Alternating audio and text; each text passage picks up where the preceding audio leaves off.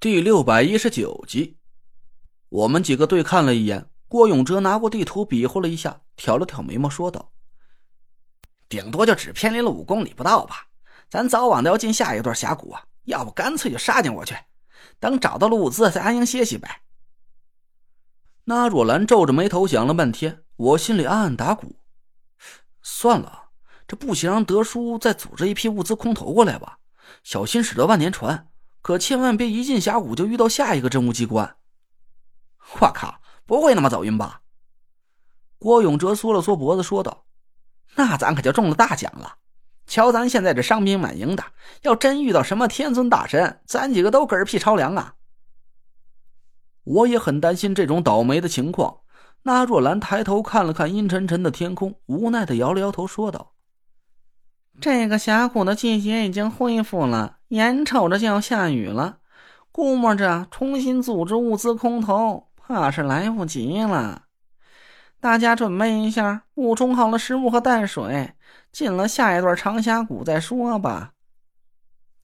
我们抬头看了看，确实就和纳若兰说的一样，厚重的乌云已经黑压压的弥漫在我们头顶上了。等德福重新组织好物资，这座山头可能已经被乌云完全笼罩住，恐怕已经不具备空投的条件了。现在我们手头的装备很有限，连顶帐篷都没有，想要抵挡住绵绵秋雨的寒意，等到天气放晴，基本是不现实的。我们无奈的答应了一声，回到营地收拾了一下东西。其实根本就没什么可收拾的。除了一点少的可怜的随身物品之外，我们五个人就只剩了一个背包。这个背包还基本是个空的，就是郭永哲存放我们的食物用的那个。我们一路朝西进发，路上摘了点野果，还顺手逮了两只鸟和一些蚂蚱。哎，你们看，唐果儿站在一块石头上，指着不远处朝我们喊道：“那里是不是就叫玄武冢的地下墓穴啊？”我们顺着他手指的方向看去，果然在一块很眼熟的空地上出现了一块巨大的石头。我一眼就认出来了，那块空地就是玄武冢的入口所在。地上的裂缝已经不见了，一块足有三十米见方的大石头不知什么时候出现在空地上。石头四四方方的，背部高高隆起，纵横交错的石缝遍布在石块上，活像是一只没有四肢的大乌龟。我朝着大石头的方向恭恭敬敬的行了个道门礼，郭永哲咧着大嘴嘲笑了我几句：“怎么个意思？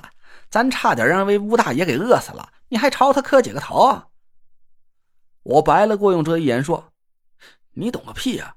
要是玄武天尊存心想要我们几个小命，我可就真没本事赢得了他，更别说是把你们几个都救出来了。”您就甭谦虚了。哎，我说陈子，其实你很厉害。就是你这个人吧，老觉得自己不行。郭永哲摸出烟盒，里面却没烟了，只能悻悻的把烟盒揉成一团，揣进兜里。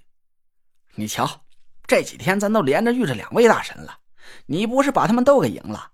到现在咱几个还不都是全虚全影的？后面不管遇到什么三头六臂的天尊大爷，你都能把咱几个活儿带出来。我苦笑了一声，心想。什么两位大神？明明是三位好吗？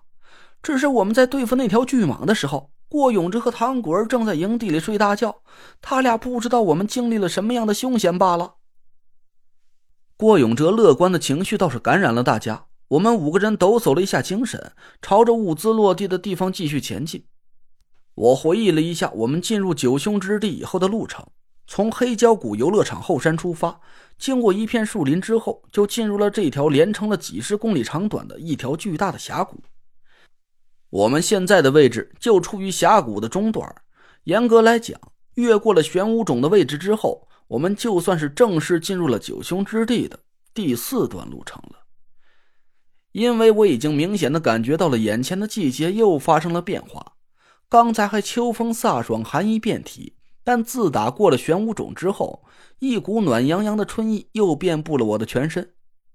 我嘴上没说话，心里却暗自警惕了起来。俗话说：“吃一次亏就得学一次乖。”自从我到了中州，成了一名真正的风水师开始，我吃的亏呀，都得用账本记下来才能数得清了。我心里很清楚，任何危险都不会提前打个招呼再出现，尤其是像九天尊这种级别的绝世高手，对付排名末位的这三位天尊，我都已经使出了吃奶的力气了。越往后走，我们遭遇的对手就会越强大，而且越是道行高深的风水师，就越有胜负欲。说白了吧。就是本事越大，人呐，他心眼就越小。我侥幸赢了三位天尊，那剩余的六位肯定不想输在我一个无名小辈的手里，折了自己的面子，岳家会全力以赴的来给我出难题。我心里暗暗叹气，接下来要面临的凶险，恐怕真不是和郭永哲想象的那么简单了。我一边跟着队伍慢慢前进，一边警惕的关注着身边的气息变化。可我们一直走了大概一个多小时，我却一丝不对劲的气息都没感觉到。我心里暗喜，从地图上的位置来看，我们距离物资落地的地方已经很近了。不出意外的话，顶多再走个两三百米，我们就可以顺利的补充到装备和食物了。有了充足的物资，我们就有了应付意外情况的底气。不然，就像现在这样两手空空的，别说是和天尊风水师对战了。就算是现在突然窜出个野猪啊、豹子之类的大型野兽，我们这几个老弱病残都得忙得手忙脚乱一大通。哎，这不对呀！那若兰喘着粗气停了下来，拿着地图四下张望了半天。按风力和风向算的话，物资就应该落在这附近呢，怎么转悠了半天也没找着呢？会不会挂在树杈上了？我问纳若兰，她抬起头四下看了几眼，摇摇头，嘟囔了几声。按说不应该呀，这一路都没看见什么太大的树，那么沉的东西怎么挂得住？别说话！突然，唐果儿惊恐的喊了一声，死死的抓住了田慧文的胳膊。我和纳若兰迅速一前一后，把其他人护在中间，警惕的往四下看了过去。